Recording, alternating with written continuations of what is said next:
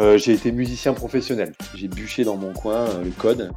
Et en fait, c'est devenu une passion. Les gens qui n'auraient pas de formation et qui souhaiteraient rentrer dans le numérique, bien évidemment, euh, là vous avez l'exemple avec votre serviteur, que tout est possible. On appartient tous les deux à des entreprises qui ont sacralisé le papier. Et puis petit à petit, ben, on est en train de remplacer ce papier par du software. Il y a 10 ans, le monde avait 20 000 abonnés numériques. Et maintenant, on est à 350 000 abonnés numériques.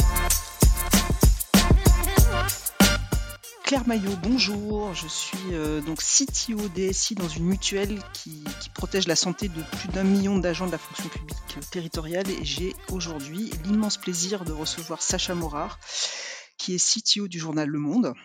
Alors Sacha, il faut que tu saches qu'on a deux points communs tous les deux. D'abord un parcours atypique. Rien ne nous prédestinait à devenir des numériciens. Tu vas nous raconter ça dans quelques instants. Moi, en ce qui me concerne, j'ai fait du droit des affaires, par exemple. Et puis le deuxième point commun, c'est qu'on appartient tous les deux à des entreprises qui ont sacralisé le papier. Et puis petit à petit, ben, on est en train de remplacer ce papier par du software. Donc, est-ce que tu peux, ben, on va commencer par ça, nous raconter ton, parcours très atypique et très intéressant? Oui, bien sûr. Salut Claire, merci de me recevoir. un petit mot comme ça d'introduction parce que pour moi c'est un, plaisir et une consécration d'être interviewé pour le podcast Tech Rocks. Donc je suis très content, très content aussi que tu m'interviewes parce qu'en effet on a beaucoup de points communs et on s'entend plutôt bien. Alors bon, pour raconter un tout petit peu euh, mon parcours, oui, comme tu l'as dit, j'ai un parcours euh, bizarre. Moi, j'emploie plutôt le terme bizarre parce qu'atypique, tout le monde le dit et tout le monde a un parcours atypique, alors que ça vient un peu galvaudé. Euh, j'ai été musicien professionnel, puisque au départ, moi, dans ma vie, je viens du sud de la France et j'ai fait beaucoup de musique dans les Alpes. alors que c'est pas trop le lieu pour faire de la musique, mais je faisais aussi du ski. Mais du coup, après, j'ai voulu vivre de ma musique. Et ça a été très problématique parce que pendant six ans, ben, quand on est musicien, on gagne pas beaucoup d'argent et c'est un peu la galère. Et en fait, je me suis retrouvé euh, à, à, arriver dans le numérique comme ça, un peu par accident. Euh, et en fait, j'ai jamais lâché et ça m'a vraiment, vraiment plu, quoi. Euh, donc, ouais, parcours bizarre, en effet. Ok, et puis, puis tu as enchaîné, tu es devenu aussi entrepreneur. Enfin, raconte-nous plutôt comment tu es entré dans le numérique en fait. Qu'est-ce qui a fait que tu es passé de, de la musique au numérique? Alors quand j'étais musicien, je faisais un peu de tout parce que euh, j'avais mon label, euh, je produisais des disques, pas mal. Euh, donc en même temps, j'organisais des spectacles. Pour organiser des spectacles, il faut aussi designer les affiches, faire des petits sites web de présentation des groupes, etc. Donc en fait, très vite, j'ai un peu mis mes doigts dans le numérique parce qu'il fallait bien le faire, et également dans le design. J'avais un petit peu plus d'expérience dans, dans le graphisme en fait, ce qui m'a ce qui m'a permis en 2008 d'être embauché dans une boîte qui s'appelle BSO Network, euh, fondée par deux gars qui avaient mon âge à l'époque, on avait 27 ans.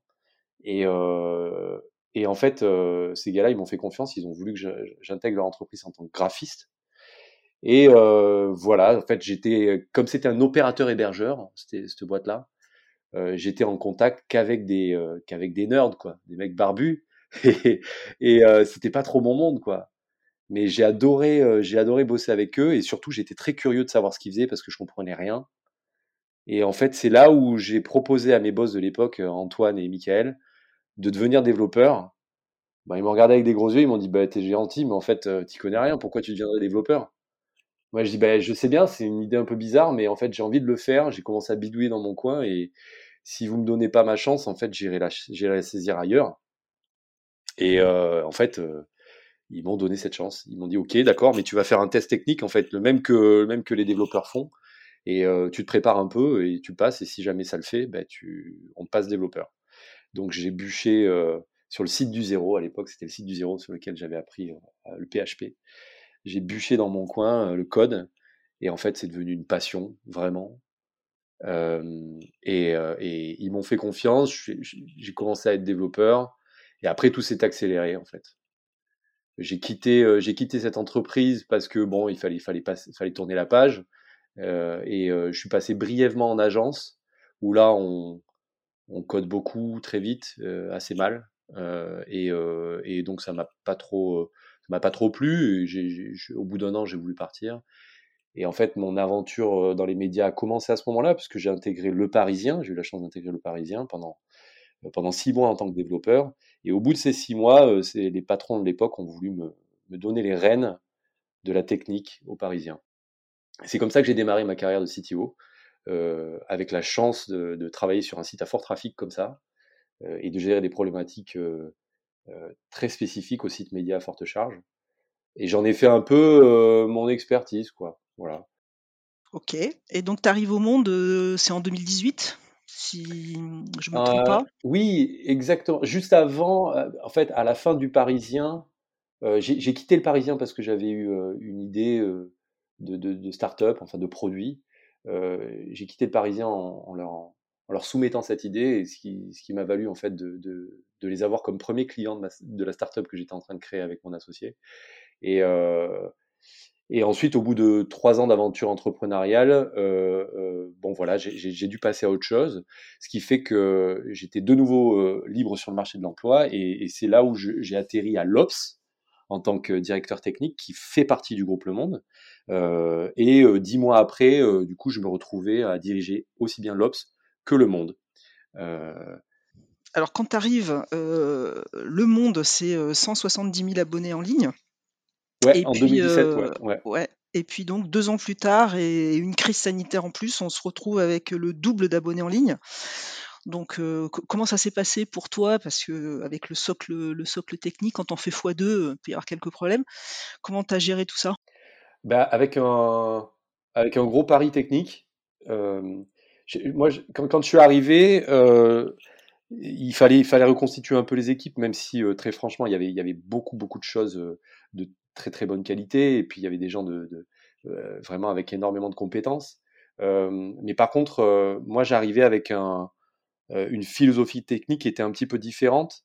bon, je m'explique parce que ça, bon, ça va devenir des détails un tout petit peu techniques, mais je suppose que l'audience est assez, est assez attrait à ça. Donc bon, en fait, les, sites médias à forte charge généralement sont basés sur du cache CDN, c'est-à-dire que les, serveurs qui servent les pages sont généralement des serveurs de tiers, de, des solutions CDN, euh, qui font en fait du proxy cache.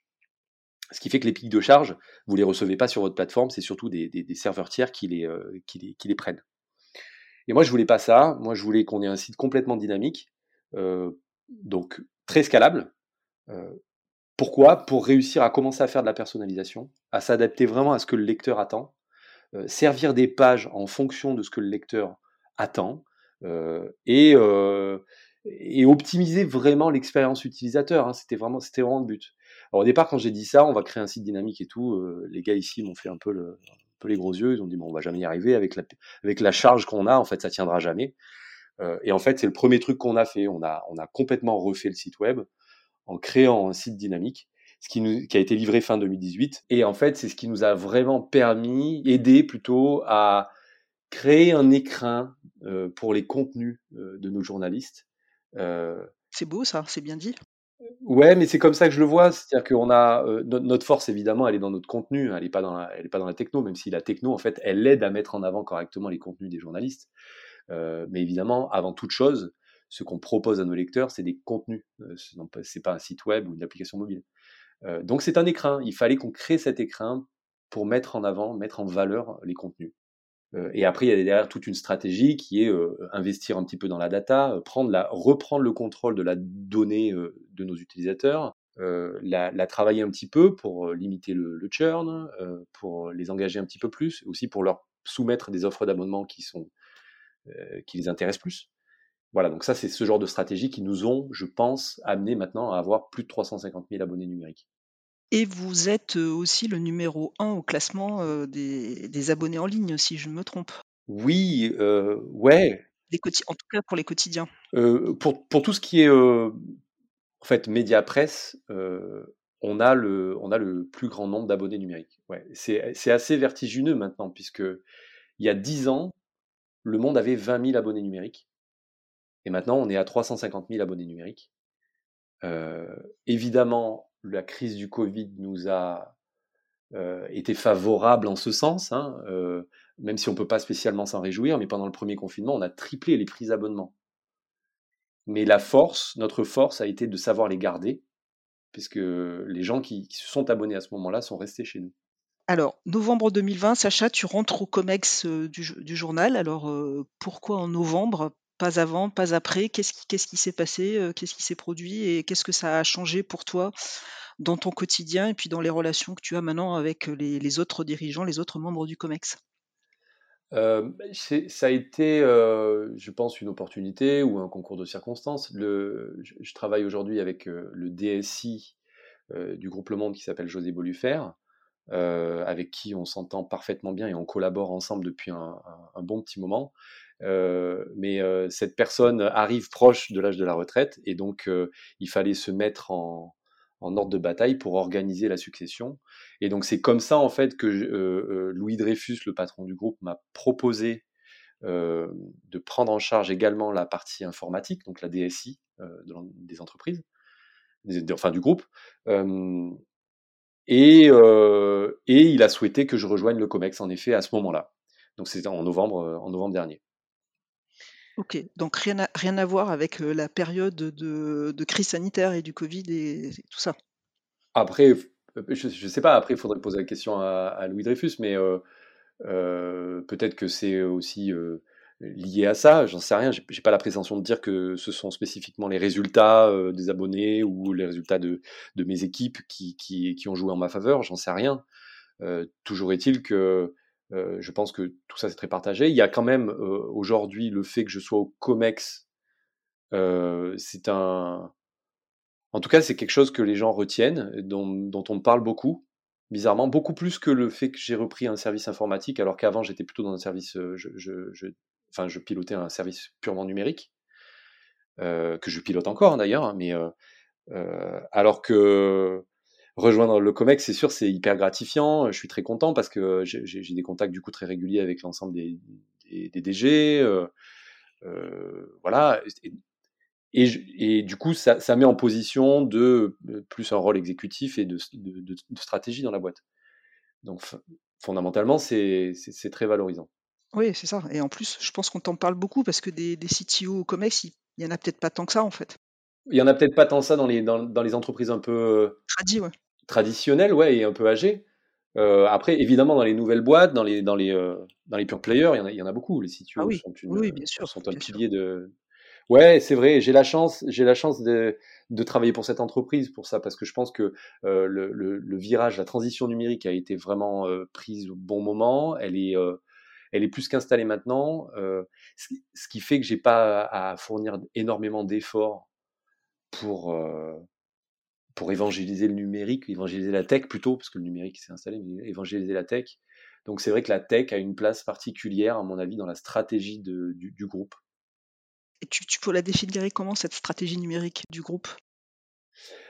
Je dirais que elle est, euh, elle est prudente mais elle est également ambitieuse.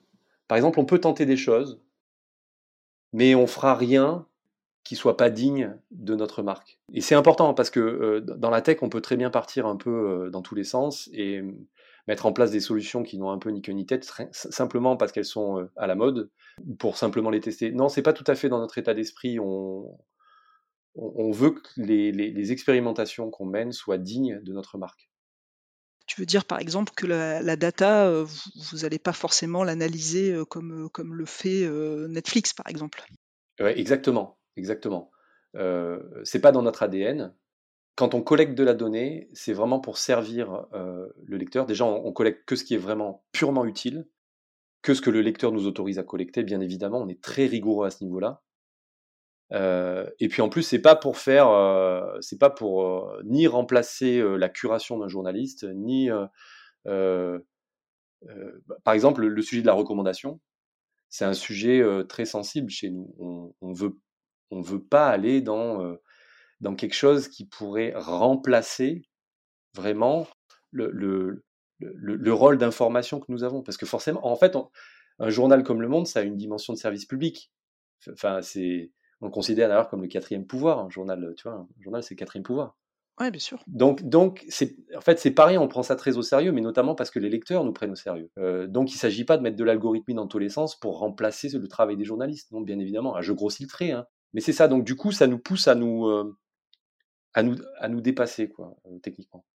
Ok, très bien. du coup, cette double casquette là qui t'arrive, ça, veut dire que, tu vas maintenant diriger donc l'informatique de gestion et tu as certainement toi des méthodes de travail qui sont un peu différentes de, celles pratiquées par, par la DSI précédemment. Donc, qu'est-ce qui va se passer dans les équipes de, de la DSI traditionnelle tu, vas insuffler quoi de nouveau pour ces équipes? Alors, ce que je vais essayer de faire, c'est de les aider vraiment. C'est-à-dire que j'ai l'impression d'avoir un, rôle qui a en fait une, casquette de manager un petit peu différente. C'est-à-dire qu'avec la direction technique numérique, donc les, développeurs qui font les sites et les applications mobiles, je suis toujours resté très opérationnel, très au contact des équipes et avec la DSI, c'est un petit peu différent. J'agis plutôt comme un servant leader, j'ai l'impression, en tout cas pour l'instant, où euh, je suis là pour essayer de les aider, de les comprendre surtout, parce que c'est des gens avec qui j'ai pas eu l'occasion de travailler jusqu'à maintenant et qui ont euh, une histoire complètement différente de la mienne, dont certains d'ailleurs sont arrivés là euh, par reclassement. Donc en fait, c'est une, une équipe bourrée de talent et de bienveillance en fait. Ouais, tu penses qu'il y aura des vases communicants entre, entre les deux équipes? Probablement un jour, même si on est sur des métiers et des fonctions différentes. Mais on a l'informatique éditoriale, par exemple. C'est, ça, c'est une équipe qui, est en charge de l'impression du journal, de, de, ouais, de, de, la, conception et de l'impression du journal, mais qui sont déjà en lien avec les équipes de la direction numérique, parce que forcément, nous, on, édite un CMS, et donc ce CMS discute avec l'info éditoriale. On a aussi l'info de gestion, l'informatique de gestion, qui travaille sur tous les sujets régaliens, de la paye, en passant par les, la facturation, etc. Donc forcément, on a, on a plein de liens à mettre en place. Ouais, et après, ce, que, ce qui me tient particulièrement à cœur, c'est euh, euh, dans ces équipes qui, qui n'ont pas pu expérimenter les méthodes agiles, de leur montrer un petit peu et qu'ils se les approprient, parce que, à mon avis, il y a, y a, beaucoup de réponses à apporter à leurs à leurs problèmes aujourd'hui, éventuellement à leurs douleurs, avec, avec ces méthodes-là. Oui, bien sûr, tu vas, les, tu vas les aider à gérer, à mieux gérer la complexité, en fait. Ouais, on va essayer. Alors, dernière petite question, Sacha. Euh, tu nous as raconté tout à l'heure que tu as démarré en tant que musicien, tu as enchaîné, euh, tu as été entrepreneur, CTO. Ça sera quoi ton prochain métier? Alors là, euh, c'est une question difficile parce que, alors par exemple, dans ma bucket list, tu vois, j'avais d'avoir une belle famille, une femme formidable et des enfants, donc ça c'est bon, check. J'avais de d'avoir une maison, de la retaper complètement. Ça, c'est bon, c'est quasiment terminé. Je suis, je suis en train. Euh, j'avais d'être interviewé sur le podcast Tech Rocks, bien évidemment. Tu vois, donc ça aussi, c'est fait. Euh, et j'avais de travailler pour le monde. Donc, c'est-à-dire que c'est vrai que c'est une c'est une marque qui me qui me fascine et, et je sens que j'ai beaucoup de chance de travailler pour euh, pour cette entreprise. Et fatalement, quand je me pose cette question de l'après, eh ben, je suis un peu embarrassé parce que bah, déjà, je me sens bien là où je suis, euh, j'ai énormément de challenges et il faut, il faut redoubler d'imagination pour savoir ce que je vais faire après. Donc, du coup, euh, je me laisse aller à penser des vies complètement différentes, soit euh, construire des maisons en bois, soit, je sais pas, retenter la musique, ça m'étonnerait. Je, je, pense que j'ai plus la patience de le faire. mais très bah, franchement. Bah, journaliste Pourquoi pas journaliste Ah non, je pense que j'en ai vraiment pas le talent. Non, non, non. Non, non, j'en ai vraiment pas le talent. Euh, mais euh, non, après, je suis pas, comme je suis autodidacte, si tu veux, j'ai pas trop de crainte à ce niveau-là, tu vois. Je pourrais très bien derrière aller dans des fonctions de, de euh, plutôt de direction, ça aussi c'est quelque chose qui me botterait, tu vois. Euh, diriger une boîte, pourquoi pas? Ou continuer à être CTO pour un pure player, pourquoi pas Voilà, mais si tu veux, ça pourrait être aussi quelque chose de fondamentalement différent, que ça me fait pas non plus très très peur. quand on est autodidacte, on se passionne de beaucoup de choses. Euh, donc je peux très bien découvrir une autre passion demain et me mettre à la planche à voile et faire que ça. Je sais rien, mais par exemple quoi. Alors dernière dernière question, être autodidacte, ça a été euh, un atout pour toi dans ces métiers de, de la technique? Euh, Oui. C'est en fait c'est c'est ambivalent. Ça peut être aussi bien un atout comme un inconvénient. C'est un atout parce que je pense que ça m'aide aujourd'hui à ne pas avoir peur d'apprendre, à assumer mes ambitions aussi.